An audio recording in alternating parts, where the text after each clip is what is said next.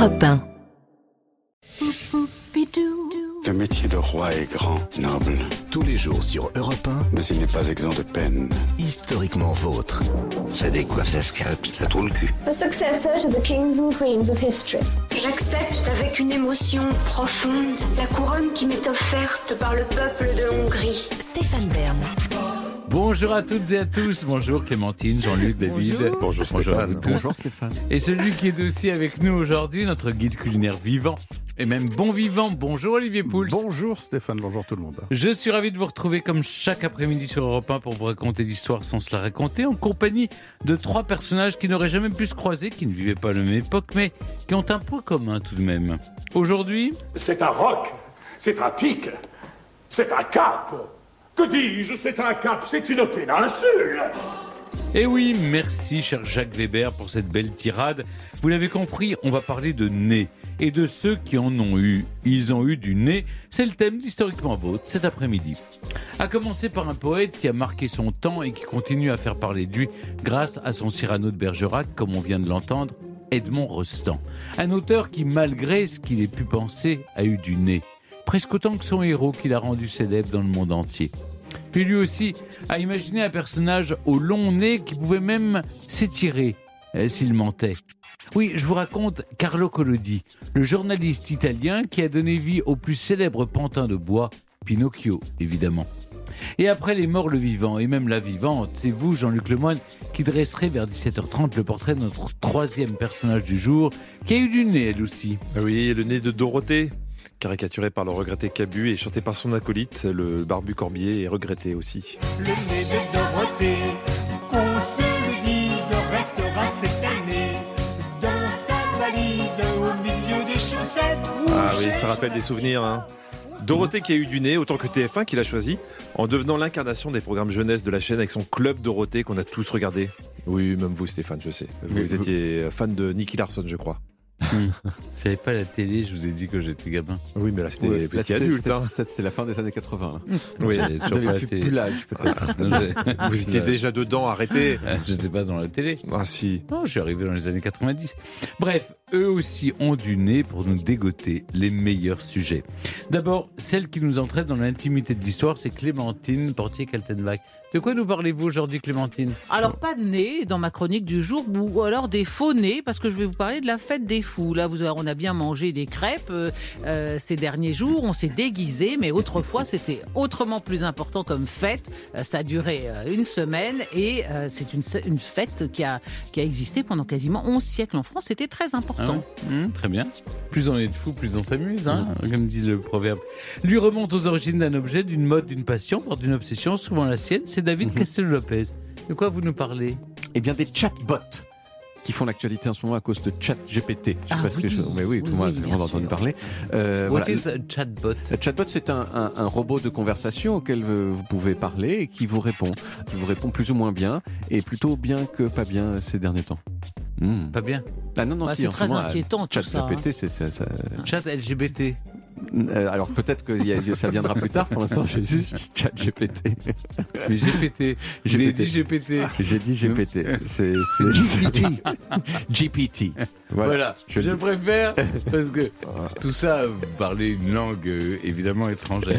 Les origines, c'est en toute fin d'émission et juste avant, comme dirait l'autre. Ça s'est passé dans le passé. Aujourd'hui, on remonte au début du 19e siècle. On parle cuisine avec vous, Olivier Pouls, ou plutôt critique gastronomique. Bah oui, euh, quand vous ne connaissez pas euh, les restaurants d'une ville, par exemple, vous vous dites tiens, je vais ouvrir un guide et, et j'aurai certainement un bon conseil. Hmm. Eh bien, euh, c'est assez euh, récent finalement D'accord. l'histoire de ces guides gastronomiques. Les en tout guides- cas, je vous raconterai le premier et puis euh, ceux qui ont suivi. D'accord. Mais mes aïeux, quelle époque Ça sera tout à l'heure vers 17h40. Et pour tout vous dire, dans trois quarts d'heure, on jouera également. Donnez-nous notre quiz quotidien. Nos prières seront exaucées. Ce sera Burn to be Alive. Ah oui, mon père. Avant de jouer, je vous aurais bien passé à confesse, mais je crains que ça prenne trop de temps, vu que l'émission se finit à 18h. Oui, et puis il aurait surtout fallu éloigner les oreilles chasses. Mais pour l'heure, je vous raconte notre premier personnage du jour. Europe Historiquement vôtre. 1, le récit. Stéphane Bern. Son personnage le plus célèbre est connu pour son appendice. Un pic, un cap, que dis-je, une péninsule. Je vous raconte maintenant le créateur de Cyrano de Bergerac, un poète qui lui aussi, bien qu'il en ait douté, a eu du nez, le grand Edmond Rostand. C'est tout? Oui. Ah non, c'est un peu court, jeune homme. On pouvait dire, oh Dieu, bien des choses en somme en variant le ton.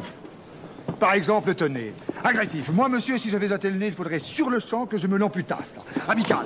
Mais il doit tremper dans votre tasse. Pour boire, faites-vous fabriquer un anap descriptif. C'est un roc. C'est un pic, c'est un cap. Que dis-je C'est un cap. C'est une péninsule. Voilà la célèbre tirade du nez de Cyrano de Bergerac, interprétée magistralement par Gérard Depardieu dans le film de Jean-Paul Rapneau en 1990. C'est le passage de la pièce qui, un siècle auparavant, a fait le succès de son auteur Edmond Rostand. Piètre poète dans son esprit, il ne l'aurait jamais prédit, mais Cyrano est devenu un classique du théâtre français. Nous sommes le 1er avril 1868. Il fait chaud à Marseille. Les cigales chantent.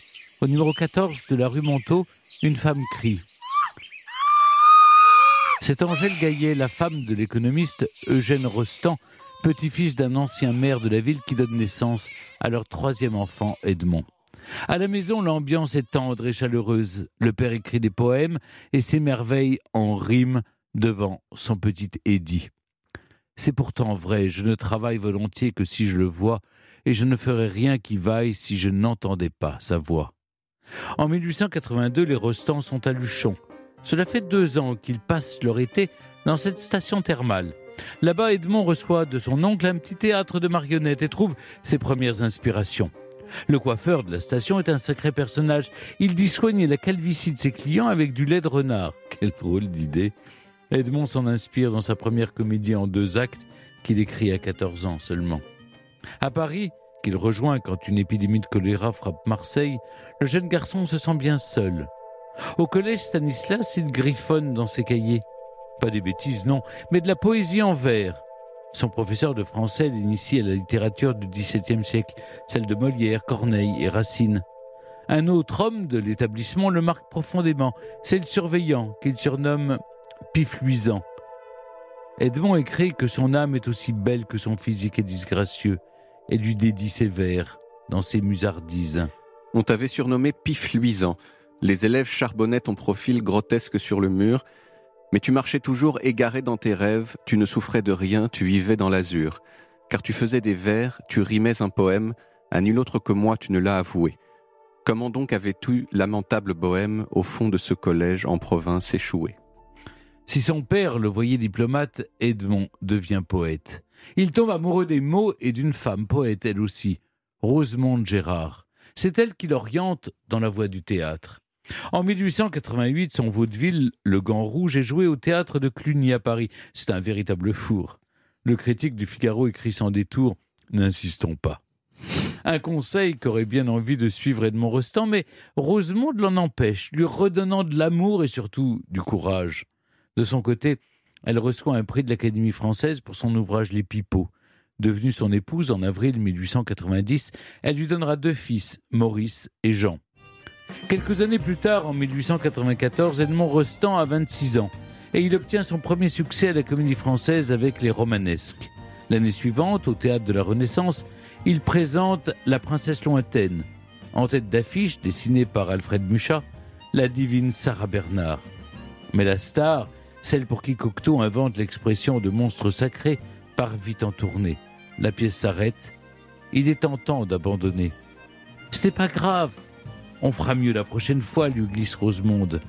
Malgré ses crises de mélancolie, Edmond Rostand ne baisse pas les bras. Pour Sarah Bernard, il écrit La Samaritaine. Cette fois, la critique est favorable. Et le succès se rapproche.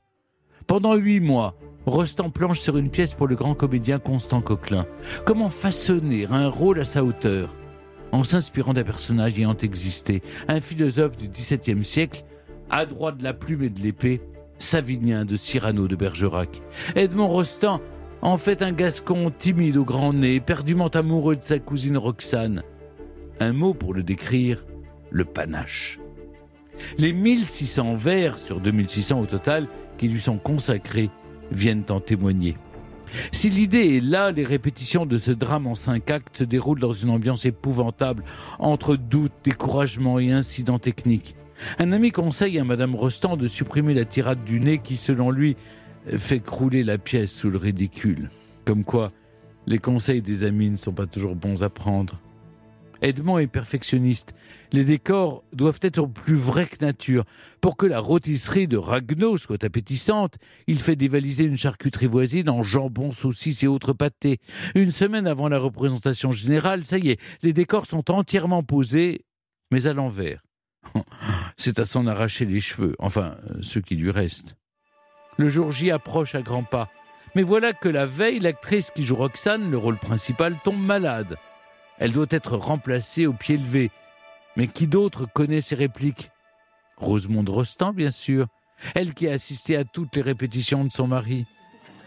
Le 27 décembre 1897, la salle du théâtre de la Porte Saint-Martin se remplit. Dans les coulisses, Edmond Rostand est plus stressé que jamais. Il a un mauvais pressentiment. Quand il tombe sur son comédien, Coquelin, il implore par avance son pardon. Pardon, pardonnez-moi, mon ami, de vous avoir entraîné dans cette désastreuse aventure. Ce soir-là, Edmond Rostand n'a pas eu de nez. Et il avait tout donné à son personnage. Car dès le premier acte, des bravos se font entendre dans la salle. Le public se lève, crie, applaudit. La scène du balcon et la tirade du nez font leur effet. Les comédiens sont rappelés sur scène plus d'une dizaine de fois. Rostand s'attendait à un fiasco et c'est un triomphe. À 29 ans, il est consacré comme l'un des plus grands. Georges Feydeau et son dindon n'ont qu'à bien se tenir. Le tout Paris se presse pour voir Cyrano. La pièce est jouée pas moins de 424 fois en 15 mois. Tous ceux qui créent s'inclinent aujourd'hui devant la jeunesse triomphante de son génie, écrit alors le dramaturge Henri de Gorse dans le journal La Patrie. Le 30 mai 1901, à 33 ans, Edmond Rostand est élu à l'Académie française pour, je cite, l'incomparable éclat qu'il a jeté sur la poésie française. S'il est au sommet de son succès, il est en revanche au plus bas niveau santé. Alors qu'il assiste aux répétitions d'un drame qu'il vient d'écrire sur le triste sort de Napoléon II, l'Aiglon, Edmond contracte une pleurésie. Trop de fatigue, trop d'angoisse aussi. Pour se soigner, il quitte Paris direction les sources de Cambo-les-Bains dans les Pyrénées-Atlantiques. L'air y est plus sain, L'endroit plaît tant à l'écrivain qu'il y revient deux ans plus tard pour s'y établir définitivement. Pendant ce temps-là, à Paris, Sarah Bernard joue le rôle de Napoléon II dans l'Aiglon. Et oui, c'est un nouveau triomphe, à peine moins important que Cyrano. Après elle, la tradition se poursuit. Seules des femmes jouent le rôle du fils de l'empereur. Des dames comme Marie Marquet, une comédienne de 20 ans qui tape dans l'œil de l'auteur de la pièce. Séparée de sa Rosemonde, Edmond entame une relation avec elle. En 1910, Edmond Rostand signe son chant, non pas du cygne, mais du coq. C'est le héros de Chanteclair qui croit faire lever le soleil par son chant. Un rôle taillé pour Constant Coquelin, mais l'acteur meurt juste avant. La pièce ne marche guère. Déçu, Rostand ne veut plus faire jouer de nouvelles pièces. À Paris, pour une nouvelle répétition de l'Aiglon, il contracte la grippe espagnole et meurt le 2 décembre 1918 il disparaît sans se douter que son Cyrano au grand nez allait devenir le plus grand succès du théâtre français. Europe 1, historiquement vôtre. Pour continuer à parler d'Edmond Rostand avec Clémentine Portier-Keltenbach, nous avons le plaisir d'accueillir un metteur en scène qui lui aussi a eu du nez en racontant la genèse de Cyrano de Bergerac sur les planches, et pas seulement. Bonjour Alexis Michalik. Bonjour Stéphane. Alexis, vous avez mis en scène Edmond, énorme succès public et critique, joué sans interruption depuis 2016 et qui a raflé cinq Molières. Je propose d'ailleurs d'écouter quelques extraits. Edmond, personne ne te connaît. Tu n'as fait que des fours et Coquelin te commande une pièce. Champagne Il m'a commandé une pièce en trois actes Mais c'est merveilleux Merveilleux peut-être, sauf que je n'en ai pas écrit une ligne Cyrano de Bergerac. Qui est-ce? Un poète, fin bretteur, avec... Avec un, un grand un grand nez. Qu'est-ce qui vous a décidé de raconter cette histoire avec quelques libertés, certes? Qu'est-ce qui vous a intéressé dans le destin de cette pièce? Bah Déjà, j'adore euh, les histoires qui racontent euh, la naissance d'une histoire. J'aime bien m'intéresser aux conditions de création, euh, d'un roman, d'une pièce. Je trouve ça super l'envers du décor. Et je cherchais une pièce qui puisse non seulement elle-même fédérer un certain nombre de gens et en plus avoir des conditions de création intéressantes. Il se trouve que Cyrano de Bergerac, c'est la pièce préférée des Français. Et un jour, en lisant un dossier pédagogique à la fin de, de, mon, de mon, exemplaire de Cyrano, je découvre Un, que Rostand avait 28 ans au moment de la création, alors que quand on lit Cyrano, on s'imagine vraiment qu'elle est écrite par un vieux baron, quoi. Deux, que avant ça, il avait concrètement euh, eu euh, aucun succès public. Et puis, euh, et puis surtout que, que personne n'y croyait, que tout le monde était persuadé que cette pièce allait au casse-pipe, que même dans la salle, que ce soit les acteurs ou les spectateurs, tout le monde s'attendait à un four, et que au fur et à mesure de, de, de cette fameuse générale, ben, en fait, ça devient le plus grand triomphe euh, qu'on ait, qu'on ait jamais eu. Donc, euh, il y avait, il y avait toute matière à un récit euh, presque sportif, quoi, cette espèce d'équipe à laquelle personne ne croit et qui finit par devenir championne du monde, parce que c'est vraiment ce qui lui est arrivé. Parce qu'avant de faire Cyrano, il fait des vers, euh, euh, mais il fait pas de comédie, hein, donc c'est pas quelque chose de très populaire. Et puis tout à coup, en une nuit, il devient poète national. Et, et c'est vrai, il a eu des funérailles nationales, il a eu, il est rentré à l'Académie française, vous l'avez dit. Enfin, il a eu tous les honneurs qu'on peut avoir, euh, surtout pour quelqu'un de si jeune. C'est incroyable, quoi. Clémentine? Oui, mais on se demande, quand on, on voit l'usine à gaz, qui était cette pièce à l'origine, en fait, à quoi tient ce succès? Qu'a-t-il apporté en plus? Il a créé instantanément un classique. Euh, C'est-à-dire que parce que c'est des alexandrins euh, qui correspondent plutôt à une période euh, bien antérieure à celle de la création de la pièce, hein, les alexandrins, Racine, Corneille. euh, Mais qu'il y a quelque chose quoi. dans la langue française qui nous est spontané et familier en même temps, comme c'est étrangement. moderne. Et puis, il y a de l'humour surtout. C'est-à-dire que moi, il y a plein de choses qui expliquent pour moi ce succès phénoménal et le fait qu'aujourd'hui encore, et, et c'est vrai, euh, dès que Cyrano est à l'affiche, c'est la seule pièce du répertoire qui remplit la salle à coup sûr. Et donc, il y a plusieurs euh, raisons à ça. Je pense la première, c'est que c'est un scénario incroyable.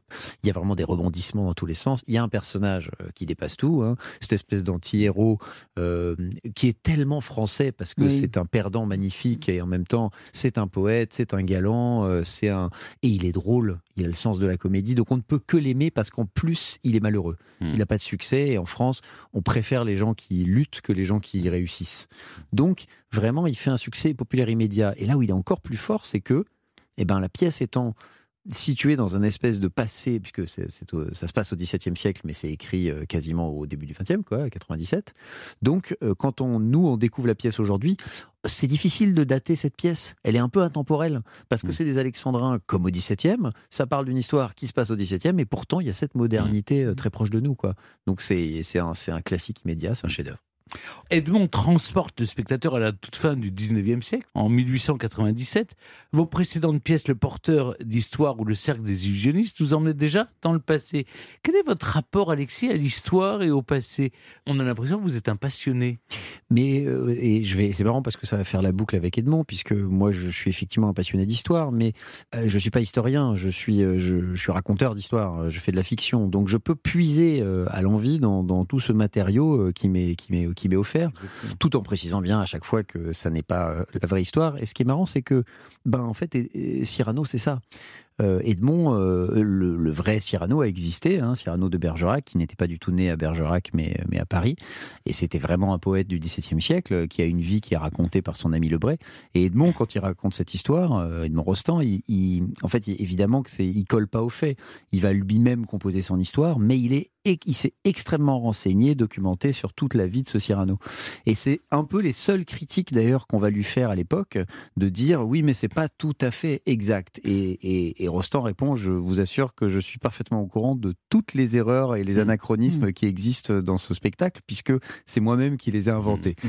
et c'est c'est intéressant. Donc il y a déjà un débat sur justement le rapport à l'histoire et, et à la fiction.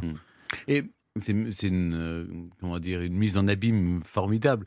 Votre pièce, Edmond, raconte notamment l'angoisse de la première, enfin de la générale qui saisit euh, Rostand. Cette angoisse en tant que metteur en scène, vous la connaissez certainement. Qu'est-ce qu'on ressent? Euh, Qu'est-ce que vous avez ressenti le soir de la première? En plus, on peut dire que quand même, euh, Edmond est un chef-d'œuvre, le vôtre, hein, je parle, euh, qui, a, qui a eu un succès phénoménal, adapté, vous l'avez adapté, euh, ça a été aussi un succès au cinéma. Il y a un peu de, de vous dans les tourments de votre personnage? Ce qui est marrant, c'est qu'au moment où j'ai eu l'idée d'Edmond, j'étais tout jeune, j'avais 20 une vingtaine d'années, euh, parce que j'avais vu Shakespeare in Love, qui était un peu le même concept, c'est-à-dire que ça raconte l'histoire de la création de Roméo et Juliette par le jeune William Shakespeare dans une comédie. Et donc à ce moment-là, moi, j'étais ni metteur en scène, ni auteur de théâtre, ni rien du tout, et je m'identifiais plutôt dans la peau du jeune acteur, quoi. Et puis, bah, des années plus tard, quand je me suis retrouvé aux commandes de, de, cette pièce, euh, tout à coup, je me rendais compte à quel point bah, j'avais mis beaucoup de moi dans, dans Edmond, puisque effectivement, toutes ces angoisses, toutes ces frayeurs, toute cette envie d'arriver à créer quelque chose qui soit beau et qui, et qui mette tout le monde d'accord et qui amène un public dans la salle, etc. C'est des, des rêves que moi-même j'avais, pu avoir par le passé. Il y a même des petites caractéristiques que je lui ai données. Par exemple, bon, je voulais lui donner un côté un peu, un peu ringard, et donc je lui fais euh, boire que de la verveine. En réalité, euh, Edmond, il buvait du vin comme tout le monde, quoi. Mais bon, je me disais, ça, ferait, ça ferait- ce serait marrant de lui donner ça. Et puis, euh, on est en train de faire, le, de faire les répétitions, et je me rends compte que moi, en fait, je bois pas d'alcool. Et donc, ce, ce personnage un peu ringard qui boit que de la verveine, c'est complètement moi. Donc, j'ai mis en, en lui ma ringardise, quoi. Et, euh, et voilà, donc il y a plein de petits détails comme ça où effectivement, on se, je me, évidemment, je me référais à tout ce qu'il pouvait penser. Et à la première d'Edmond, on a eu tous un peu l'impression d'avoir l'ombre d'Edmond Rostand qui planait au-dessus de nous de manière bienveillante parce que ça a été évidemment un rêve et en répète et en créa et depuis puisque ça se joue encore aujourd'hui. Ouais, c'est fou. Mais il y a aussi quelque chose de profondément commun dans, dans cette pièce de Cyrano et dans tous les spectacles que vous faites, vous. C'est, je, je pense que c'est essentiellement le rythme. Et c'est ce qui a révolutionné la mise en scène de théâtre avec vos spectacles, je pense aussi. C'est cette façon dont, dont, dont tout va très vite, dont les personnages eux-mêmes sur scène déplacent les éléments de décor. Et donc, de- d'une certaine manière, ce, ce théâtre qui est constamment en train de se faire sous les yeux du public, c'est, ça, ça, ça évoque cette espèce de, de galère magistrale qu'a dû être la, la préparation euh, avec ses 45 comédiens et ses batailles, etc. Et moi, je, je sens profondément une, une, une communauté de, de, de, de, création entre, entre, euh, entre ce que je pressens de ce qu'a dû être cette préparation de Cyrano et ce que vous faites vous. Bah, mer- mer- merci beaucoup. En tout cas, pour ce qui est du rythme, c'est sûr que bon, moi j'ai une vision très cinématographique et que je pense que la, version cinématographique se situe beaucoup dans le, comme je vous disais, dans le scénario de, de- de Cyrano. En revanche, à l'époque, je ne sais pas si vous avez déjà entendu des enregistrements de l'époque, parce qu'il y en a quelques-uns de Sarah Bernard, de Coquelin. On est sur un rythme Oui, beaucoup il y a plus une certaine hein. emphase, mais ça, c'est Bah, dans la cette diction, oui. bah, Ouais. est importante, et puis il fallait entendre vraiment le texte. Il n'y avait pas de fin, c'était des grands théâtres, etc. Euh, C'était, euh, mais c'est, mais c'est marrant de, ré- de réécouter aujourd'hui et de se rendre compte qu'il y a vraiment un ton très monocorde sur la tragédie. Quand on entend des enregistrements de Sarah On ne Bernard, assez plus, on ne pourrait plus de On toute pourrait façon. plus jouer comme ça, c'est sûr. Il y, a, il y a quand même, on peut pas, on ne peut pas, Alexis, anticiper le destin d'une œuvre. Rostand n'a jamais su que Cyrano de Bergerac deviendrait l'une des pièces les plus jouées du répertoire français. Et vous, six ans après la première représentation, qu'est-ce que ça vous fait de constater que votre pièce Edmond attire autant le public? Je crois qu'elle a été jouée plus de 1350 fois à Paris. Ouais, ouais, pour l'instant, et ça continue. et, bah, c'est, fou euh, quand on a commencé dans ce théâtre, qui est donc euh, quand même l'un des plus vieux théâtres de Paris, euh, le Palais Royal, qui est un théâtre magnifique, une bonbonnière, avec un, un balcon qui est classé monument historique. Enfin, c'est vraiment très beau. Et on avait tout l'historique de ce lieu, et on avait en tête euh, le, le- le spectacle qui a le plus joué là-bas avant nous, c'est La Cage aux Folles. est Quand même un succès euh, phénoménal. hein. Et euh, puis là, bah, on est, on est un peu en passe de les, de les passer en nombre de représentations. Donc on se dit, voilà, c'est historique. On va devenir le spectacle l'année prochaine, normalement, qui aura le plus joué au Palais Royal. Et on a tous en tête ça, et tous les acteurs en ce truc euh, de se dire, il faut, il faut qu'on aille jusqu'à là, il faut qu'on tienne, il faut qu'on batte la folle.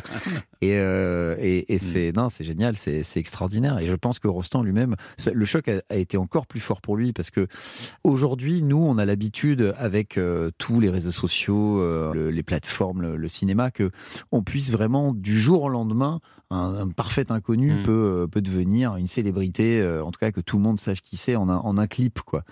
Or, rien qu'avec une salle de théâtre, puisque c'est là où tout se passe, hein, c'est là où naissent euh, les vedettes, etc., eh ben, euh, Rostand va connaître ce passage de l'ombre à la lumière. Ça va être absolument incroyable ce qui va lui arriver. Il est un héros national. C'est hein. un héros national. Mais parce qu'il est, c'est ce que vous disiez tout à l'heure, il est très profondément français dans, dans ce côté à la fois blessé, malheureux, Mm. paumé et en même temps par, par éclair, sublime. Et Cyrano, il a ça, il a cette fragilité, c'est un peu C'est aussi le, le coq sur son tas de fumier. En même temps, c'est il a, il a cette noblesse, il a ce panache. Mais Cyrano, il n'y arrive jamais. Il connaît jamais le Oui. succès et c'est pour ça aussi qu'on l'aime tant, en fait. Mais merci beaucoup, Alexis Michalik. Votre pièce Edmond, je le rappelle, hein, parce que vous êtes presque dépassé par votre propre succès, vous aussi, est jouée du mardi au dimanche au Théâtre du Palais Royal.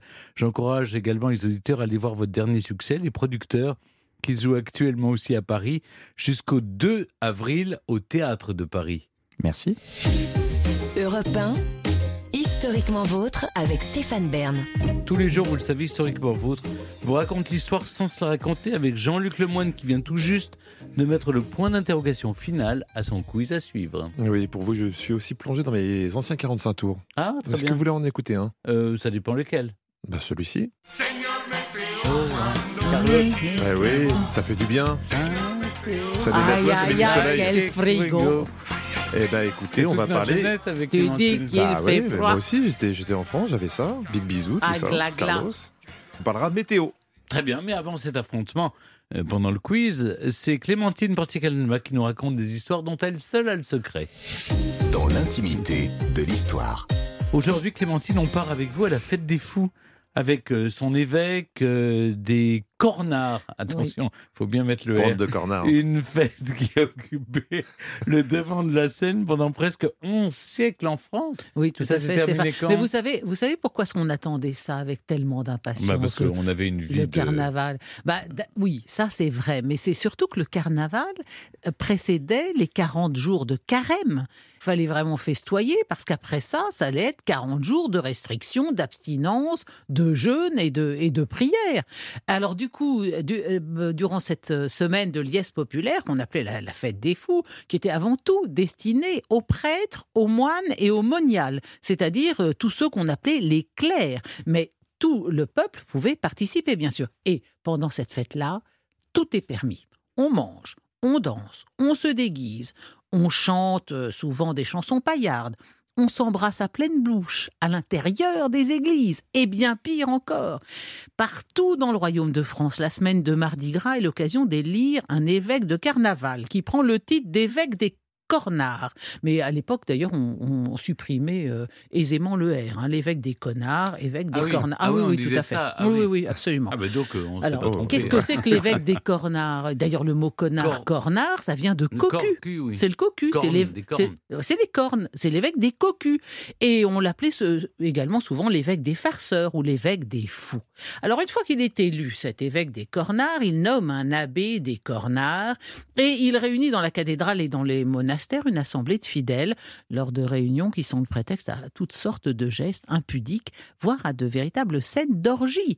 Euh, le mot d'ordre pour- ces fêtes-là, la fête des fous, c'est simple. Allez, sortez, déguisez-vous, ripaillez. Qu'est-ce que c'est faire ripaille? Ça veut dire buvez, mangez à cœur joie. Ça vient du château de Ripaille qui est à la, à la frontière avec l'Italie et où... euh, Il y a eu des grandes fêtes comme des ça, grandes des grandes fêtes, orgies. oui, Alors, militaires. merci de cette, cette euh, précision ça étymologique. vaudra un point dans le ah quiz oui, ça Allez, pourrait. en hein. demi déjà. Et surtout, ce qui est bien, c'est que le roi le veut et le permet. Oui. C'est la c'est débauche autorisée. Voilà. L'évêque des Fous rédige aussi un ensemble de lois à l'intention des principales corporations de la ville. Qu'on se le dise, l'abbé des Cornards est doté d'une dispense pour tout le temps que durera la fête, avoir des relations licencieuses avec qui bon lui semble. Il n'invoquera pas le Père, le Fils et le Saint-Esprit, mais le porc, la truie et le ver. Tout cornard marié est autorisé à faire de même avec sa servante ou sa voisine. Ça va quand même très loin, cette histoire. Bon, euh, tout le monde est mis à contribution. Les meuniers, les couturiers, les tailleurs, qui doivent prêter leur concours pour réaliser les costumes. Et il faut évidemment, on boit beaucoup. hein. Les taverniers sont priés d'être généreux. Et en fait, alors là, ça c'est quand même intéressant. Obligation est faite à tous de nettoyer les rues chaque jour après le passage des processions. Les habitants se réunissent pour la procession. Le sieur abbé des Cornards a pris la tête du cortège, accompagné de faux prélats. Tout le monde est donc euh, hab- habillé de costumes bariolés, masqués. Il y a, évidemment de la musique, euh, une, une troupe avec des, tambours, des trompettes et des fifres qui précèdent le convoi, des femmes euh, devant qui incarnent les neuf vices du couvent. Et derrière ces neuf femmes, un vieil homme monté sur un âne, jambes et bras nus, Oh là, vêtu d'un drap en loques, il incarne la mort. Il tient dans sa main droite une tête de mort. Il est suivi par une troupe de domestiques qui font sonner des clochettes entre chacune de ses prises de parole. Et alors, à la, à la tête de toute cette foule, le grandissime, magnifiquissime et potentissime sieur abbé des Cornards, monté sur son âne et paré de riches vêtements. Vous voyez, on, on va vers la- l'église. hein. Et ça se termine à la cathédrale. On chante des cantiques, mais les cantiques, c'est euh, c'est pas euh, c'est montrez vos seins, montrez vos fesses, euh, encanaillez-vous. La foule est complètement éméchée. On entre dans l'église. Alors là, on mange sur l'autel des pâtés, des jambons, oui, des boudins, et on va les on, on rentre dans les couvents. On fait on fait brûler des vieilles savates dans les encensoirs. Enfin, c'est le monde à l'envers. C'est ça le principe. Et imaginez un étranger qui arrive pour la première fois dans le royaume de France à cette époque de l'année, c'est un spectacle effarant. Comment l'Église catholique peut-elle tolérer cette fête des fous qui tient, euh, qui tient de la débauche la plus débridée? Bah oui, mais c'est un exutoire indispensable euh, pour le peuple qui est accablé par euh, le, le froid, l'hiver, les épidémies, les famines, les guerres in- incessantes dans, dans le royaume. Et ben voilà pourquoi elles sont tant attendues. Et euh, vous voyez, bon bah après, euh, effectivement, alors 40 jours, pendant 40 jours, euh, jeûne et prière, hein, messieurs. Alors en m'étonnes. Attendant, en attendant, jeûne et prière. Et ça est-ce s'est arrêté quand, Hein, votre Vous voudriez une petite fête euh, au lieu, une petite Parce que vous dites. 11 siècle, mais expliquez-nous. Eh ben ça en s'est arrêté sous la Révolution française. Merci Clémentine. Maintenant, c'est le moment de l'émission. Vous le savez, je ne contrôle plus rien. C'est Jean-Luc qui prend la main pour le quiz Burn to be Alive. Je suis tous les jours impressionné par votre culture historique, Stéphane. Hmm. Bon, en même temps, euh, l'histoire, c'est votre passion, hein. c'est votre raison de vivre. Vous vous y intéressez depuis votre naissance. Et c'est un peu comme si moi, on me faisait un quiz sur euh, bah, euh, un truc que je connais, quoi. Enfin, bah, ça va me revenir. C'est c'est trop bête. Bon, allez, allez, on, on joue. Stéphane, pour savoir s'il faisait beau le 6 juin 1944 et débarquer en Normandie dans des conditions favorables, on a fait appel au groupe Captain, une équipe de météorologues britanniques. Si on avait dû appliquer la loi, il aurait fallu les brûler. Car une loi anglaise ancienne, certes qui, qui n'était plus appliquée, mais encore en vigueur, qualifiait ce métier comme étant de la sorcellerie. Groupe Captain. Groupe Captain, les météorologues. C'est curieux, Stéphane, parce que la, la Renaissance est par excellence le siècle de Euh, la oui, prédiction, de l'almanach et de. On lit dans les étoiles, on consulte des astrologues. C'est pas. euh, ça, ça- ça paraît curieux, ça. Là, je vais suivre euh, Clémentine. Je suis assez d'accord avec elle. Non, ils n'étaient pas sorciers. Vous avez plus confiance en Clémentine qu'en moi. Ok. Vous êtes arbitre, vous, vous ne vous donnez pas votre avis. C'est Vous tel- pensez tellement que- partial, tellement partial. Je vais tellement aider toutes les semaines. Vous faites ce que vous voulez. Vous voulez que je lui réponde quoi? Je sais pas. euh, euh, suivez celui que vous préférez. Voilà. Non, vous pouvez pas me dire ça. Euh, Moi, j'ai j'ai l'impression qu'il veut vous faire dire oui. Non, non, non, Mais- je, je ne veux rien. euh, je bon, veux alors rien je du dis tout. oui, pour vous faire plaisir. Oh, mais vous me faites pas plaisir. hein. Moi, je, je veux que vous soyez libre. Non, mais je vais vous dire oui. Je sens que je- c'est pour vous. Vous dites oui? Oui, je vous dis oui. On vérifie quand même. Vous avez gagné. Oh, bravo. Ah bah, bah, merci. bravo, vraiment. euh, je sais pas d'où ça vient, ça, mais bravo. La loi datait de 1677 et peu de chances de s'en sortir car pour les météorologues, ce qui était prévu, bah, c'était le bûcher. Et cette loi n'a été abrogée qu'en 1959. Ah, c'est rigolo. Une question pour vous, Clémentine, tout aussi rigolote. L'ordre de Tulé fut une société secrète allemande qui s'est particulièrement intéressée à l'antiquité germanique et au pangermanisme arien. Ils ont tout naturellement inspiré l'idéologie nazie. Mais Tulé, c'était quoi?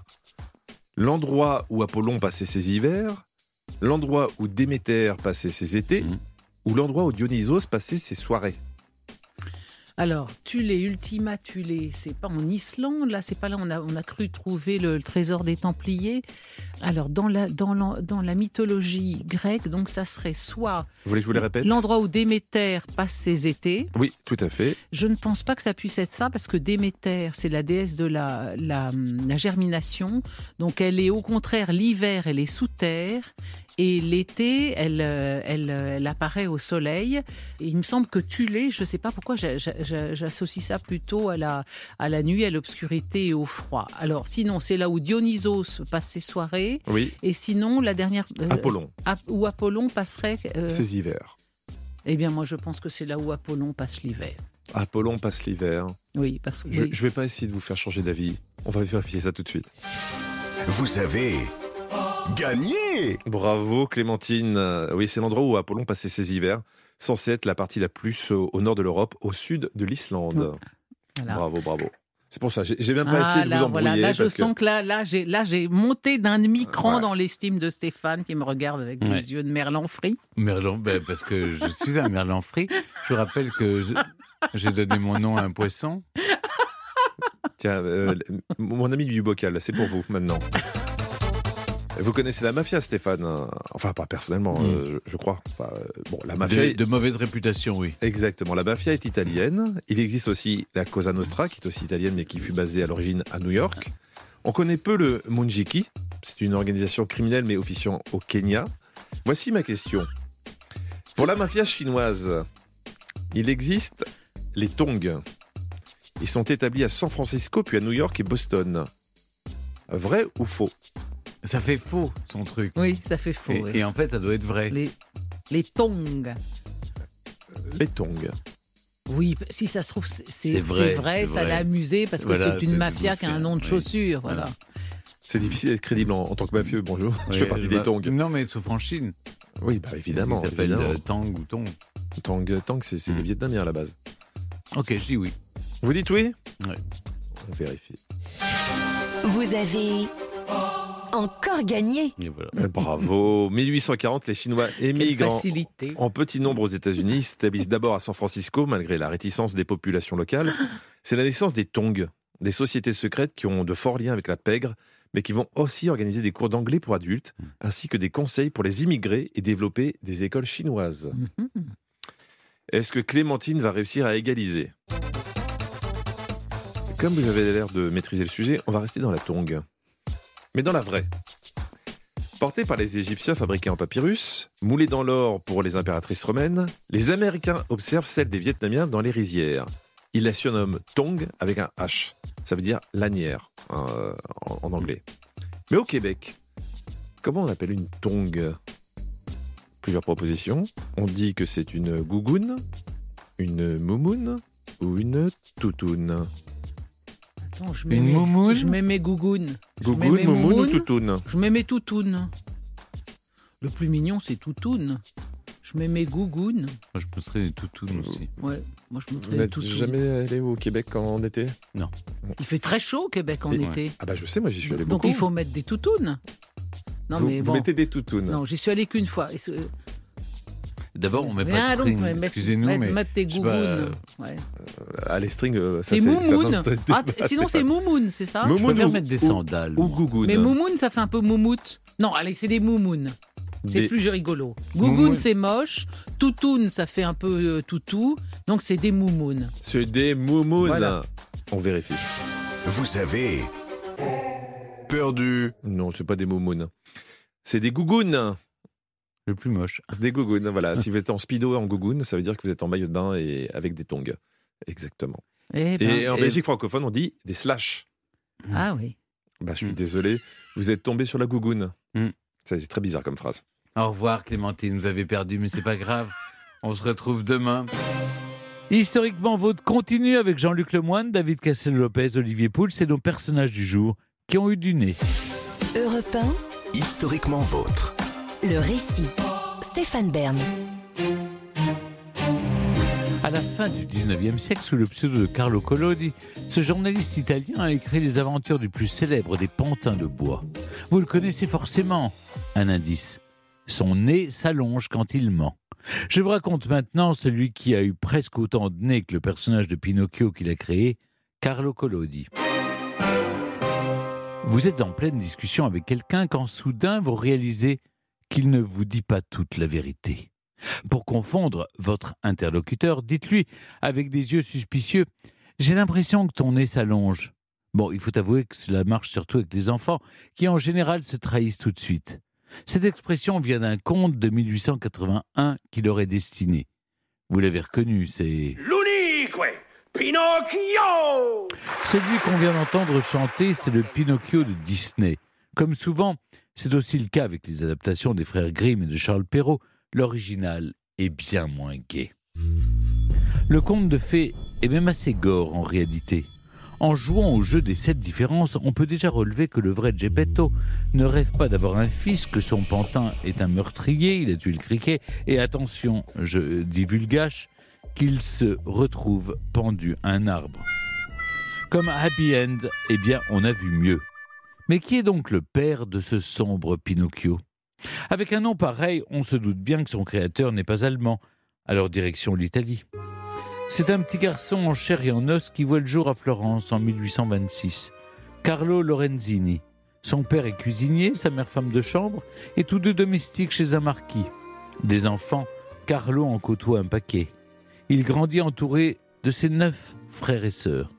Pas très doué à l'école, il travaille comme commis chez Piatti, la principale librairie de la ville. Carlo se passionne pour le milieu littéraire, côtoie archivistes, journalistes et libraires, et découvre des auteurs nationalistes italiens. C'est décidé. Il sera rédacteur, et même rédacteur en chef.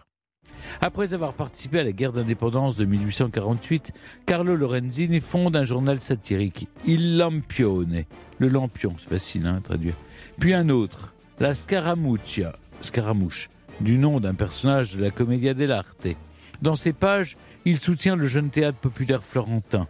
Ses sujets de prédilection sont l'art, la musique et le théâtre, à travers lesquels il partage ses valeurs comme l'éducation et l'émancipation du peuple. En 1856, Carlo prend un pseudo, Collodi, en souvenir du village natal de sa mère. L'année suivante, il signe Les Mystères de Florence. C'est une parodie des Mystères de Paris de Gensu, dans laquelle il dépeint avec sa plume acerbe les mœurs dissolues de la société florentine. Après l'unification italienne de 1871, Carlo Collodi donc se met à écrire pour la jeunesse. Il sait que l'apprentissage de la citoyenneté se fait à l'école. Il publie des livres pour l'instruction scolaire et traduit des contes, dont ceux de Perrault comme Barbe Bleue ou Le Chat Botté. En 1881, Carlo Collodi a 55 ans et précisons-le, c'est important, il n'a ni femme ni enfant. Le rédacteur en chef du Giornale per i Bambini, l'un des premiers journaux destinés à l'enfance, lui commande un feuilleton. Armé de son crayon, le journaliste exécute et griffonne dans son carnet. Il était une fois. Un roi, s'écrieront aussitôt mes petits lecteurs. Non, les enfants, vous vous trompez. Il était une fois un morceau de bois. Ainsi commence la storia di un burattino ou l'histoire d'un pantin. Peu convaincu, l'auteur écrit à son commanditaire. Je t'envoie cette gaminerie, faisant ce que bon te semble, mais si tu la publies, paie-moi comme il faut pour me donner envie de continuer. N'est-ce donc qu'une question d'envie? On raconte que Collodi croule sous les dettes de jeu. Quoi qu'il en soit, la somme a dû être conséquente, du moins suffisante, car la série se poursuivit. Cette histoire, c'est donc celle d'un pauvre menuisier italien du nom de Geppetto qui crée un pantin en bois. Non pas pour avoir un enfant, mais pour l'amener dans des foires et gagner de l'argent. La pauvreté est au cœur de l'œuvre, ainsi que la faim. Une faim si réelle qu'elle pourrait être coupée avec un couteau, dira Pinocchio. Castou, insolent, le personnage est une vraie tête de mule. Quand son acolyte, Jiminy Cricket, lui dit de rentrer chez lui, il s'énerve et lui lance un marteau sur la tête. Collodi écrit Et c'est dans un dernier cri-cri-cri étouffé que le criquet tomba du mur, raide mort. Voilà qui ferait de Pinocchio un meurtrier au chapitre 15 de son feuilleton, Carlo Collodi se lasse de son personnage. Que fait un auteur dans ces cas-là? Eh bien, il le fait mourir, tout simplement. Pinocchio termine ses jours tristement pendu aux branches d'un grand chêne. Voilà comment s'achèvent tragiquement les aventures du pantin de bois. Et non, eh bien, ça ne se passera pas comme ça. Les lecteurs en ont décidé autrement. Enfants et parents écrivent au journal pour exprimer leur mécontentement. Le rédacteur en chef est du même avis qu'eux lui aussi aimerait une fin un peu plus gaie. Et c'est ainsi que Pinocchio renaît. Devinez qui vient le sauver? La fée bleue, bien sûr. Eh bien, la fée bleue, bien sûr, évidemment. Je vois, Olivier, que vous connaissez vos classiques. Bien sûr. Pendant deux ans, Carlo Collodi crée de nouvelles aventures à son pantin. Il se brûle les pieds ou bien se fait avaler par un monstre marin. Au fil des pages, Pinocchio s'assagit, retient les leçons qui lui sont données et se préoccupe davantage de son vieux père. La morale est plutôt bonne les enfants peuvent grandir. Leur cause n'est donc pas totalement désespérée. Quand Carlo Collodi meurt en 1890 d'une crise cardiaque, son pantin lui survit. Les éditions Paggi réunissent dans un livre les 36 chapitres des aventures de Pinocchio. Au XXe siècle, ce livre est le deuxième le plus vendu en Italie, juste derrière la Divine Comédie de Dante Alighieri. Son tirage frôle les 10 millions d'exemplaires. C'est phénoménal. Et sa notoriété dépasse bien vite les frontières italiennes. Tous les pays veulent en tirer les ficelles. En URSS, Tolstoï, pas Léon, hein, mais un autre membre de la famille, Alexis Nikolaïevitch, publie en 1936 une traduction russe, Buratino. Tous les habitants de Russie et d'Europe de l'Est la connaissent. Le cinéma n'est pas en reste. Adapté dès 1911, Pinocchio devient célèbre dans le monde entier grâce au chef-d'œuvre de Walt Disney, sorti en 1940. Les cinéastes n'ont pas dit leur dernier mot. Parmi ceux qui ont fait revivre le pantin de bois, citons Roberto Benigni, Matteo Garrone ou bien Robert Zemeckis. Le dernier en date qui vient de sortir sur la plateforme Netflix a été réalisé par le Mexicain Guillermo del Toro, qui plonge Pinocchio dans l'Italie fasciste des années 30. C'est un pari osé, mais réussi, qui prend beaucoup de liberté avec le conte imaginé par Carlo Collodi il y a maintenant plus de 150 ans. Heureusement, nous ne sommes pas complètement dépaysés car Pinocchio a, et il aura toujours, son nez extensible. Europe 1, historiquement vôtre. Pour continuer à parler de Carlo Collodi, nous sommes avec un fin connaisseur de l'histoire de Pinocchio. Bonjour Pierre Lambert. Bonjour Stéphane. Pierre Lambert, vous êtes historien du dessin animé. Vous avez consacré trois monographies à Pinocchio, le dessin animé des studios Disney inspiré du conte de Carlo Collodi. Depuis plus de 100 ans, on peut dire que cette histoire encourage les enfants à ne plus mentir. Oui, c'est certain. Dire le contraire serait mentir, justement. en fin de compte, euh, le, il faut savoir que les enfants, beaucoup d'enfants ont découvert Pinocchio par le dessin animé de Walt Disney et ses nombreuses ressorties. Et à l'époque, il faut les dessins animés de Walt Disney, lorsqu'ils sortaient, c'était un événement. On n'avait pas la télévision ou peu la télévision. Et donc, euh, tout ce qui se passait dans ces dessins animés, évidemment, était très, prenait beaucoup d'importance pour les enfants. Le fait de ne pas mentir dans Pinocchio, évidemment, était quelque chose de, de, de très très fort. Pinocchio, c'est le symbole du mensonge. Donc, euh, ça, c'est resté. Après, aujourd'hui, c'est un peu moins vrai parce que les enfants ont beaucoup, beaucoup de, films à voir, à télévision. Enfin, c'est très diversifié. Donc, ils découvrent peut-être pas Pinocchio tout de suite. Mais pendant très longtemps, les générations ont découvert Pinocchio, effectivement. Et, et le fait de mentir euh, les impressionnait beaucoup avec le film, évidemment. Mais avant Disney, et dès 1911, je le disais, Pinocchio a fait déjà l'objet de plusieurs adaptations. Oui, il y a eu deux adaptations. Il y en a eu une première, alors 1911, c'était un film muet qui durait à peu près une quarantaine de minutes, très réaliste, euh, assez fidèle à la structure du, conte de Collodi, tourné en extérieur. Voilà, donc c'était un film euh, avec un, dans le rôle principal, c'était pas un enfant, c'était un, adulte, c'était un mime, un clown très célèbre à l'époque, il s'appelait Fernandino Guillaume. Et d'ailleurs, le film commençait, il arrivait euh, en costume, il faisait un saut périlleux arrière et il se transformait en Pinocchio. Puis la deuxième qui n'est jamais sortie au cinéma, date de 1936, toujours en Italie. Là, c'était un dessin animé classique.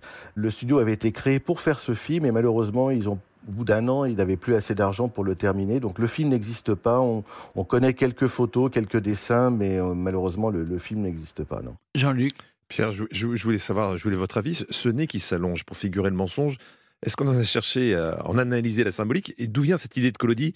Parce que c'est un peu phallique quand même. Ah bah c'est certain. Moi je, je, pense plutôt à la langue de bois, vous voyez.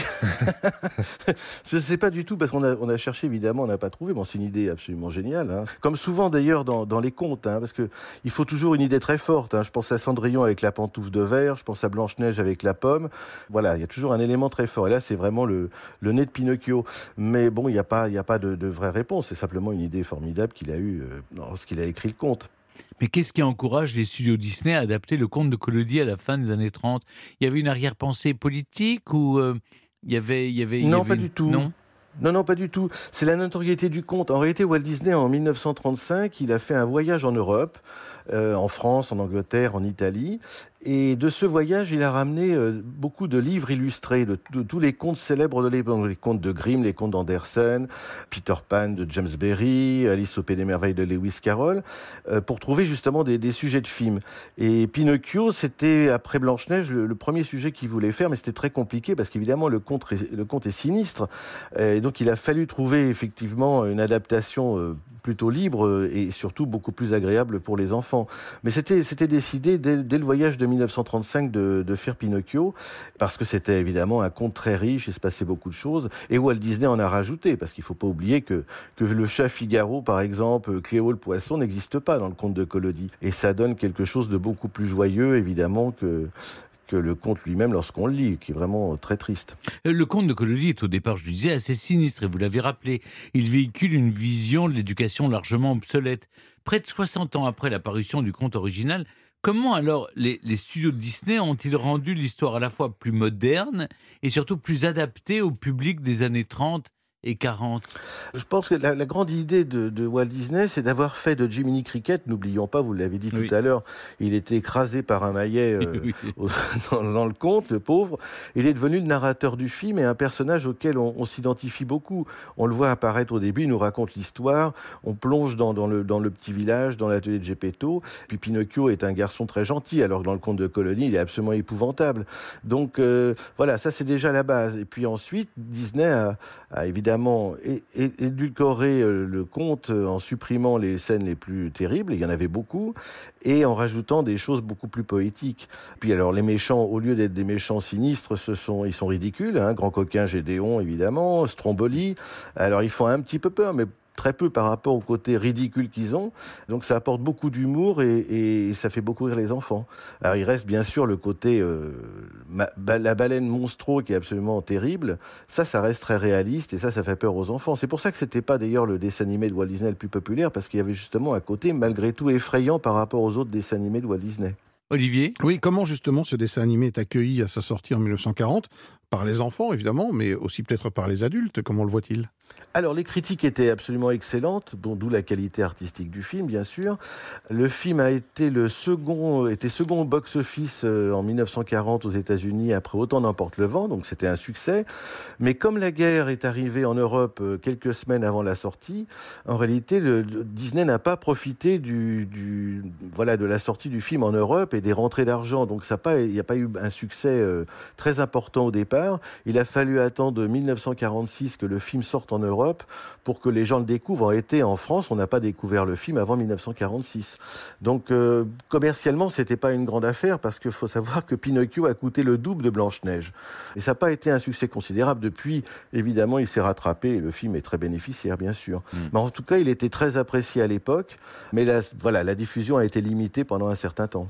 Vous, vous décrivez, euh, Pierre Lambert, dans, dans votre livre, le Pinocchio des studios Disney comme un véritable chef-d'œuvre. Qu'est-ce qui fait de ce dessin animé une prouesse technique pour l'époque? Alors, il y a- plusieurs éléments, mais on va dire que le principal, c'était la- l'avènement de ce qu'on appelle la caméra multiplane. C'était une caméra qui mesurait à peu près 4-5 mètres de haut et qui permettait de disposer à différents niveaux les éléments de décor et les personnages, euh, image par image, évidemment. Donc, ça donnait une impression de profondeur. Et souvenez-vous, dans la séquence où les enfants vont à l'école, on plonge dans le, dans le village de Pinocchio, on suit les enfants. Et ça, c'est une séquence qui a pris plus de trois mois de travail et qui a coûté plus de 200 000 dollars de l'époque. Donc c'était une somme considérable. Donc euh, c'était une prouesse de l'époque. Quand on regarde la différence euh, artistique entre Blanche-Neige et Pinocchio, elle est considérable. Euh, le travail sur les décors, sur les couleurs, les personnages avaient beaucoup plus de couleurs que, que pour Blanche-Neige, par exemple. Donc ça demandait vraiment beaucoup de, beaucoup de gens, beaucoup de, beaucoup de travail. Il y avait plus de 1000 personnes qui ont travaillé sur Pinocchio pendant deux ans. Un, un- un dernier mot encore, Pierre Lambert. Le, le conte de Collodi fait aujourd'hui encore l'objet de nombreuses adaptations à l'écran. Les dernières en date ont été réalisées par Guillermo del Toro et Robert Zemeckis. Euh, pourquoi est-ce qu'on continue à s'emparer de l'histoire de Pinocchio? Qu'est-ce que euh, l'histoire de ce petit pantin de bois a encore de très moderne? Ah. Alors effectivement, d'abord sa notoriété. Tout le monde connaît Pinocchio. Tout le monde connaît, le- disons, la trame de Pinocchio de Walt Disney. C'est d'ailleurs pour ça que le film de Zemeckis reprend exactement, je ne veux pas dire plan pour plan, mais presque euh, le film. Moi, je trouve que ça n'a pas grand intérêt. Je trouve que le dessin animé est tellement formidable que voilà, c'était peut-être pas euh, intéressant de faire ça. Par contre, le film de Guillermo del Toro, à la fois est proche du conte de Collodi et, s'en éloigne aussi, mais au niveau de l'ambiance et au niveau de l'époque qu'il traite, évidemment, avec l'avènement du fascisme, euh, le film est très fort. En plus, il est techniquement remarquable, c'est-à-dire qu'il y a ça aussi qui compte, c'est-à-dire que la qualité artistique et technique des films contribue aussi à, à rendre le spectacle beaucoup plus intéressant. Et je trouve que le film de Guillermo del Toro est le plus intéressant qui a été fait après le film de Walt Disney en 1940. D'accord, Pour moi, en tout cas, parce qu'il a vraiment une dimension artistique et une originalité, une singularité, et vraiment, vraiment formidable. Et je trouve que lui se rapproche plus du conte de Collodi quand même. Mais merci beaucoup Pierre Lambert. Je rappelle euh, que votre beau livre Pinocchio est disponible aux éditions, je pense qu'on dit Huggin et Menin. C'est bien ça, Huguin et Menin. Parfait, merci beaucoup. Je vous remercie tous les trois. Europe 1, historiquement vôtre. Stéphane Bern. Aujourd'hui, dans Historiquement Vôtre, avec Jean-Luc Lemoyne, David Castel-Lopez et Olivier Pouls, on réunit des personnages qui ont eu du nez. Après Edmond Rostand et Carlo Collodi, vous nous racontez, Jean-Luc, celle qui s'est fait appeler Dorothée. Oui, alors je, je suis bien conscient qu'évoquer Dorothée avec possiblement un certain décalage est très risqué, tant elle relève du sacré pour une grande partie des quadragénaires et trentenaires d'aujourd'hui. Je ne sais pas si c'est le cas autour de cette table. Un peu. Si, Un si, petit si, peu, si, je vois bien. On a, on a, de l'affection pour Dorothée. Oh bah eux, c'est plus que ça. C'est Ah oui plus que Ah ça. Moi, j'étais un peu amoureux de Dorothée. Ah, vous étiez amoureux de Dorothée Comme tous- tous les jeunes de votre époque, évidemment. Ah, mais c'est une, une partie de notre vie. C'est Exactement, ça vous a construit. Ouais. Alors, avant que je me prenne un tweet incendiaire de Pat Logan Forever 77, ou qu'on me tague sous le clip des neiges de l'Himalaya, dites-vous que peut-être moi aussi, j'ai été cet enfant assis en tailleur devant son poste de télévision, le mercredi matin, un bol de chocopops dans les mains, émerveillé par cette grande sœur idéale à la queue de cheval blonde et au nez prétendument long. Car oui, ce nez, qu'est-ce qu'on a pu en parler? On l'a même chanté, ce nez de Dorothée. Le nez de Dorothée, qu'on se le dise, restera cette année dans sa valise. Voilà, un peu de body shaming avant l'heure par Corbier, le chansonnier complice de Dorothée à la télévision, le tout illustré par Cabu qui représentait l'animatrice à l'époque avec un très long nez. Un nez qui a vu le jour en 53 à Paris le 14 juillet. Dorothée ne s'appelle pas encore Dorothée mais Frédéric Hochedet et elle passe une enfance heureuse en banlieue parisienne dans la ville préférée de Stéphane Bern, Bourg-la-Reine. Très jeune, elle prend des cours de danse, de chant, de théâtre et de Allô Allô Monsieur l'ordinateur avant de se faire remarquer par Jacqueline Joubert, la directrice de l'unité jeunesse de l'ORTF. Oui, je viens de dire ORTF et je m'excuse auprès de celles et ceux qui sont allergiques à la poussière. Jacqueline Joubert rebaptise Frédéric, jugeant ce prénom trop androgyne et voulant quelque chose de plus rare et original. Elle hésite avec Doliprane et Chlamydia et opte finalement pour Dorothée. Dorothée apparaît alors aux côtés d'une marionnette surnommée Blablatus. Est-ce que quelqu'un s'en souvient de Blablatus? Non. Mais C'était sur France 2 à l'époque, ça. hein. Antenne 2, Ouais, dans l'émission Les 2. Mercredis de la Jeunesse. Blablatus qui connaîtra par la suite une euh, véritable descente aux enfers, après avoir échoué au casting du bébé de show. Aux dernières nouvelles, il viendrait de subir un élargissement par anoplastie pour tenter de convaincre Jeff Panaclock de l'engager dans son prochain spectacle. Quant à Dorothée, elle continue son parcours télévisuel et en 78, elle prend les commandes de Récréa 2 sur Antenne 2. 2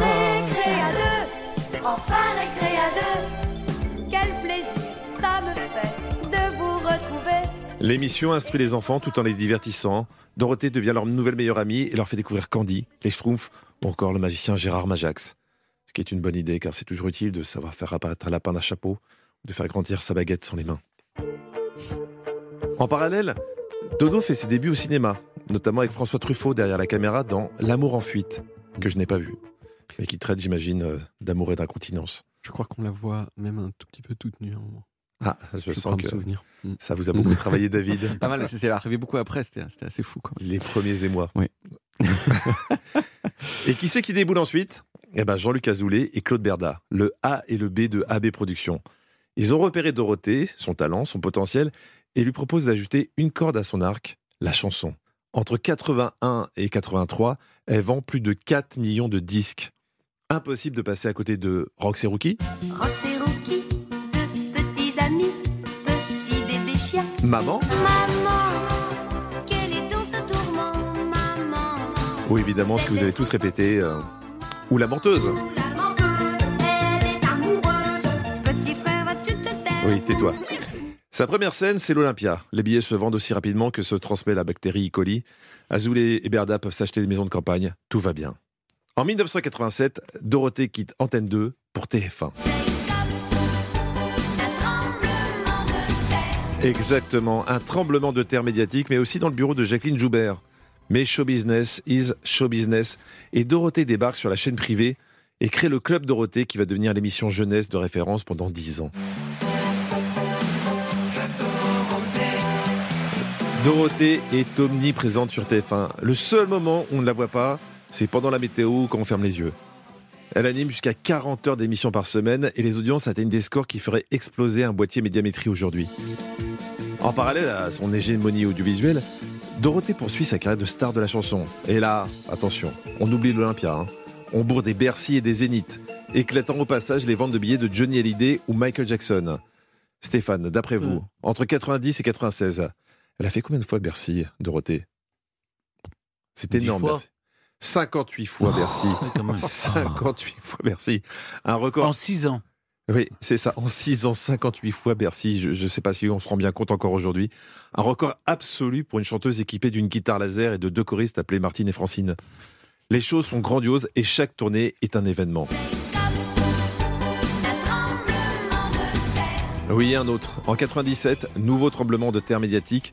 TF1 brise le cœur de millions d'enfants et d'adolescents en prenant la décision de mettre fin au club Dorothée. Fini ça. On pourra plus guetter son nom dans le générique de fin le jour de son anniversaire. Dodo dit au revoir et ça sera silence radio pendant 10 ans. Mais tel une tique sur une varice, Jean-Luc Azoulay, son producteur de Toujours ne lâche pas. Il est conscient de l'effet nostalgie et du manque de la star chez les adultes suçant encore leur pouce. Il tente de relancer Dorothée avec divers projets comme euh, une sitcom, un film, une comédie musicale, mais aucun ne voit le jour. Malin, il crée sa propre chaîne de télévision, IDF1 sur la TNT, et c'est en 2008 que Dorothée reprend du service avec certains de ses collègues de l'époque. C'est évidemment plus modeste qu'avant, et ça fait un peu la même impression que quand on voit nos parents face à un mode d'emploi de routeur Wi-Fi. On se dit que ça y est, ils sont passés de l'autre côté. Mais en même temps, c'est mignon, ça réconforte toujours un peu. Dorothée a remis ça à l'Olympia et puis à Bercy en 2010. Et même si la voix est un peu plus rauque et que traverser la scène de Courage Jardin prend un peu plus de temps, les fans étaient au rendez-vous. Car ça nous fait du bien de la voir. Ça nous ramène encore et toujours à la simplicité de l'enfance quand on n'avait pas besoin de se soucier de notre taux de cholestérol. Alors pour tout ça, merci à Dorothée, à son nez, à ses chaussettes rouges et jaunes à petits pois, qui restent bien rangées au fond de ma valise de souvenirs. C'est trop mignon. Merci Mmh. beaucoup, Jean-Luc. Pas de pitié pour les croissants. Pas de pitié Ah pour les croissants. ouais, il y a tellement de choses cultes. J'ai été un de ceux qui allaient voir son concert à Ah mon oui Zénith, ouais. C'était vraiment génial, quoi. De la... Il n'y a pas de ça après dans la vie, genre de voir Dorothée en vrai, c'était incroyable. Europe Historiquement vôtre. Il est l'heure de dire au revoir à deux personnages qui ont eu du nez pour retrouver deux garçons qui ne sont pas nés de la dernière pluie. David Castel-Lopez, vous nous racontez les origines des chatbots. Ouais. Mais avant cela, comme chaque jour, mes aïeux d'époque, on parle cuisine avec vous, Olivier Pouls. Ça s'est passé dans le passé, on remonte au début du 19e siècle, marqué, pas uniquement, mais on sait que c'est ce qui vous intéresse, un 19e siècle donc marqué par l'invention de la critique gastronomique. Bien avant le Michelin ou le Goemio, des célèbres plumes ont fait et défait la réputation de certains restaurants, Olivier. Et oui, on ne compte plus aujourd'hui les supports qui se livrent à la critique gastronomique, des guides, hein, Michelin, Gomio, vous l'avez dit, euh, des journaux, des magazines, Le Point, Le Figaro, Marianne, des sociétés établies uniquement pour ça, le Best 50 ou la liste. Et je vous passe évidemment les sites internet dont les versions contributives comme TripAdvisor rencontrent un succès grandissant. Franchement, aujourd'hui, rien n'est plus simple que d'accéder à la critique d'un restaurant. Bon, au regard souvent de la divergence des avis, il n'est pas toujours aisé de s'y retrouver, mais bon, ça c'est un autre débat. Mais qui donc peut se prévaloir d'être le premier critique gastronomique français et disons même de l'histoire? Dans l'Antiquité déjà, de nombreux écrits concernaient la cuisine, citons le fameux ouvrage d'Apicius, le De Re Cocinaria, mais on parlait plus volontiers de produits ou de recettes, il n'y avait pas de critique à proprement parler, il faut dire que les restaurants n'existaient pas non plus. C'est en France, au début du 19e siècle, qu'est donc né l'exercice de la critique gastronomique et on l'attribue à un homme, un certain Alexandre Balthazar Laurent Grimaud de la Reynière, un original à la fois avocat, écrivain, journaliste, feuilletoniste, connu pour sa plume aiguisée et ses frasques, et surtout son amour de la gastronomie. Et donc c'est donc lui qui a publié le premier guide gastronomique. Oui, un almanach pour être exact, l'almanach des gourmands, sorti en 1803 et qui rencontra d'ailleurs immédiatement un immense succès. Il sera d'ailleurs réédité et enrichi à de nombreuses reprises. Alors on y trouve pêle-mêle un calendrier des produits, des cartes et des adresses de ce qu'on appelle à l'époque des commerces de bouche, notamment des premiers restaurants dont le nombre est à cette période croissant dans la capitale. C'est vrai que je vous rappelle que nous sommes juste après la Révolution. Les cuisiniers au service des grandes familles bourgeoises se retrouvent sans travail et ouvrent donc des établissements pour le public. C'est le début de la grande aventure des restaurants à Paris et dans les grandes villes.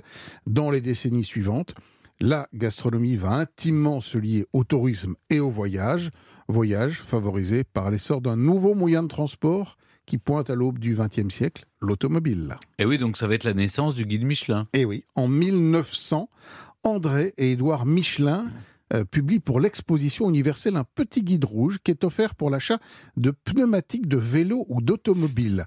Dedans, on y trouve des cartes, des adresses de garagistes, de médecins, mais aussi des références d'hôtels et de restaurants. Il n'est pas encore question d'étoiles ou de critiques, mais simplement d'une liste d'établissements recommandés. Ce guide, euh, qui s'impose vite comme une référence, supprime la publicité en 1908 et remplace progressivement le grand public qui faisait euh, remonter ses impressions sur les établissements qu'il visitait par des critiques professionnelles, les fameux inspecteurs anonymes qui commencent à faire trembler les chefs. C'est en 1931 que naît la fameuse hiérarchie de 1 à 3 étoiles. Ce célèbre guide rouge aura durant des années le monopole de, de la critique gastronomique en France. Même si euh, de célèbres personnages exerceront leur talent dans la presse.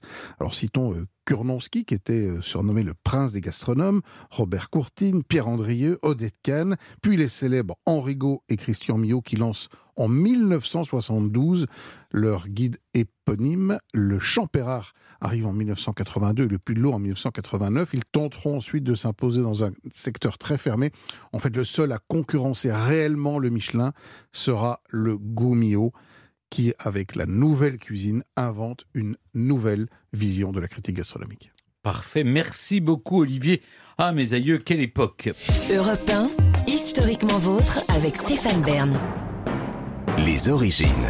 Pour clore cette émission, on remonte aux origines, toujours avec Jean-Luc Lemoyne et Olivier Pouls, mais surtout avec vous maintenant, euh, David Castelopez, vous nous racontez les origines des chatbots, un logiciel avec qui on parle et qui nous apporte en fait souvent une mauvaise réponse. Oui. Jean-Luc Lemoine nous fait rire sans cesse avec sa plume agile et sa vision féroce. Il nous donne un nouveau souffle et une nouvelle perspective et nous fait passer un moment inoubliable. Vous avez reconnu quoi? De la flagornerie. C'est un poème écrit par ChatGPT, euh, le nouveau euh, chatbot euh, avec une intelligence artificielle sur le thème de Jean-Luc Lemoine. Vous savez tous ce que c'est que ChatGPT. Hein? Oui. Bon, comme je viens de le dire, c'est un chatbot de nouvelle génération qui est, est censé tout défoncer dans le monde du chatbot. Euh, et franchement, bon, c'est pas Victor Hugo le petit poème sur Jean-Luc Lemoine, mais euh, mais c'est pas mal. C'est quand même pas mal du tout. Euh, excusez-moi, vous avez juste mis mon nom et c'est sorti comme ça ou- et j'ai dit écris-moi un poème sur Jean-Luc Lemoine. Et voilà ce qu'il a écrit. Euh, C'est pas foulé hein, quand même. Oh, moi, je c'est ça pas, bien. c'est pas si mal. franchement, c'est- un ordinateur. Bon, j'ai essayé d'ailleurs de faire aussi ce que font Ouais. beaucoup de lycéens euh, et même de, de chroniqueurs qui ont dû essayer aussi. J'ai j'ai dit à ChatGPT écris-moi une chronique sur l'histoire des chatbots et il a fait un truc. Le, vrai problème, c'est que c'était pas assez long. Euh, ça manquait peut-être un petit peu de fantaisie, mais c'était quand même euh, remarquablement euh, bien structuré. Bon, les ordinateurs, traditionnellement, ils sont vraiment super forts pour faire des choses où nous, les humains, on est nuls. Essayez par exemple de diviser 76,5 par 17, ça va être un carnage. C'est-à-dire que vous allez mettre 3 minutes, vous allez probablement vous tromper, peut-être un peu, sans doute beaucoup. Mais en revanche, posez la question à votre ordinateur et la réponse, elle sera immédiate et toujours 100% juste. C'est émerveillant. En revanche, il y a des choses pour lesquelles les ordinateurs sont traditionnellement nuls et l'une de ces choses, c'est discuter. Parce que discuter, on ne s'en rend pas forcément compte nous, mais c'est dur. Il y a des quantités d'informations incroyables qui passent dans une conversation et surtout dans la compréhension de toutes les subtilités de ce que votre interlocuteur est en train de dire. Les ordinateurs, de ce point de vue-là, ce sont un peu des autistes. Mais il n'empêche que depuis 60 ans, il y a des informaticiens qui tentent de faire des ordinateurs qui sachent discuter. Et le premier qui l'a fait, c'est un monsieur américain dont je vous ai déjà parlé ici, qui s'appelle Joseph Weizenbaum. Joseph, euh, il a fui le nazisme avec ses parents pendant la Deuxième Guerre mondiale, euh, et il a immigré aux États-Unis, et là, il a été euh, nommé chercheur au MIT dans les années 60, et il a eu une idée de génie. Il s'est dit, Attends, quand je discute avec des gens dans des cocktails, des fois, je comprends pas grand-chose à ce qu'ils me disent. Euh, c'est pas clair, mais j'arrive quand même à discuter euh, quelquefois pendant un quart d'heure en disant des banalités. Est-ce qu'il n'y aurait pas un moyen de faire ça avec un ordinateur?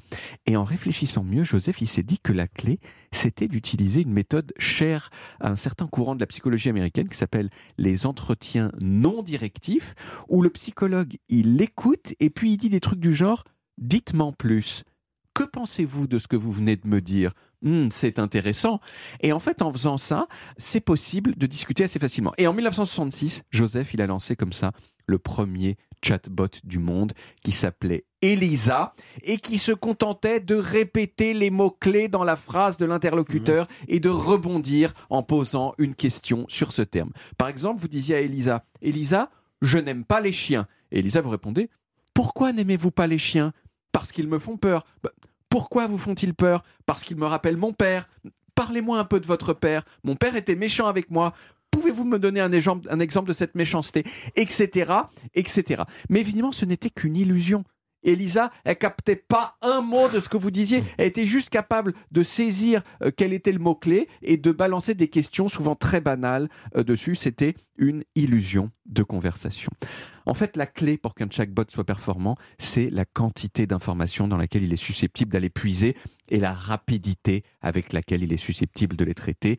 Et donc, leur qualité au chatbot, elle a augmenté, bien sûr, avec la capacité de calcul des ordinateurs et la quantité de données euh, qui étaient disponibles. L'une des applications de ces chatbots euh, plus performants, ça a été les chatbots commerciaux qui te demandent comment ils peuvent t'aider à passer ta commande. C'est souvent un petit peu décevant, quelquefois ça marche quand la question est simple. Et puis, beaucoup plus récemment, il y a eu le chatbot dont je vous ai parlé au début de cette chronique, la version 3 de ChatGPT, qui utilise une artificielle et qui est donc capable d'écrire des poèmes sur Jean-Luc Lemoine. Alors par curiosité, j'ai quand même demandé à ChatGPT d'écrire des poèmes sur d'autres personnalités. Et j'ai découvert quelque chose d'intéressant. Pour, pour mémoire, ChatGPT avait dit de Jean-Luc Lemoine qu'il nous faisait passer un moment inoubliable et qu'il nous donnait un nouveau souffle, une nouvelle perspective. Ce qui est tout à fait vrai, on peut tous euh, en attester dans cette émission. Mais voici à présent le poème que ChatGPT propose quand on lui demande d'écrire un poème sur Gad Elmaleh. Il dit Gad Elmaleh nous donne un nouveau souffle, une nouvelle énergie. Avec sa verve et son talent, Gad Elmaleh est inoubliable. Et voici ce qu'il dit euh, euh, par ailleurs sur Laurent Baffy quand on lui demande la même chose. Laurent Baffy nous donne un nouveau souffle, une nouvelle énergie et nous invite à voir la vie sous un autre angle avec sa verve et son talent. Laurent Baffy est inoubliable, encore les mêmes adjectifs. Voilà, à l'heure où je vous parle, les chatbots, euh, c'est quand même pas tout à fait des gens niveau conversation. Oui. D'autant plus qu'il Oui, ne, sait, il ne sait même pas qui est David Castel-Lopez, ni, Olivier Viols. Il est vraiment nul. Il est complètement nul. Il est complètement nul. Et il croit que vous êtes sur France Inter aussi, euh, Stéphane. pas tout à fait au point. encore. Merci David. On est bien sur Europe 1 et on retrouve les origines en podcast sur toutes les applis audio et en vidéo sur YouTube, Dailymotion et sur le site europe1.fr où vous pouvez également retrouver toutes nos émissions. Historiquement Vôtre, c'est terminé pour aujourd'hui, mais on revient demain dès 16h avec toute l'équipe et surtout avec trois nouveaux personnages qui ont trouvé le code. Elisabeth Friedman qui a sauvé des vies en décryptant les messages codés des nazis, puis Jean-Jacques Régis de Cambacérès, le père du code civil, et vous Jean-Luc, vous nous raconterez un écrivain qui a trouvé le code aussi. Oui, il a même trouvé le Da Vinci Code, son immense best-seller. Je vous raconte la star du polar ésotérique, Dan Brown. Vous l'avez lu Non, mais, mais je vais quand même vous en parler. Bon, il est trop fort, ce Jean-Luc. Merci, allez, à demain les amis. Retrouvez Historiquement Vôtre tous les jours de 16h à 18h sur Europe 1 et en podcast sur europe1.fr.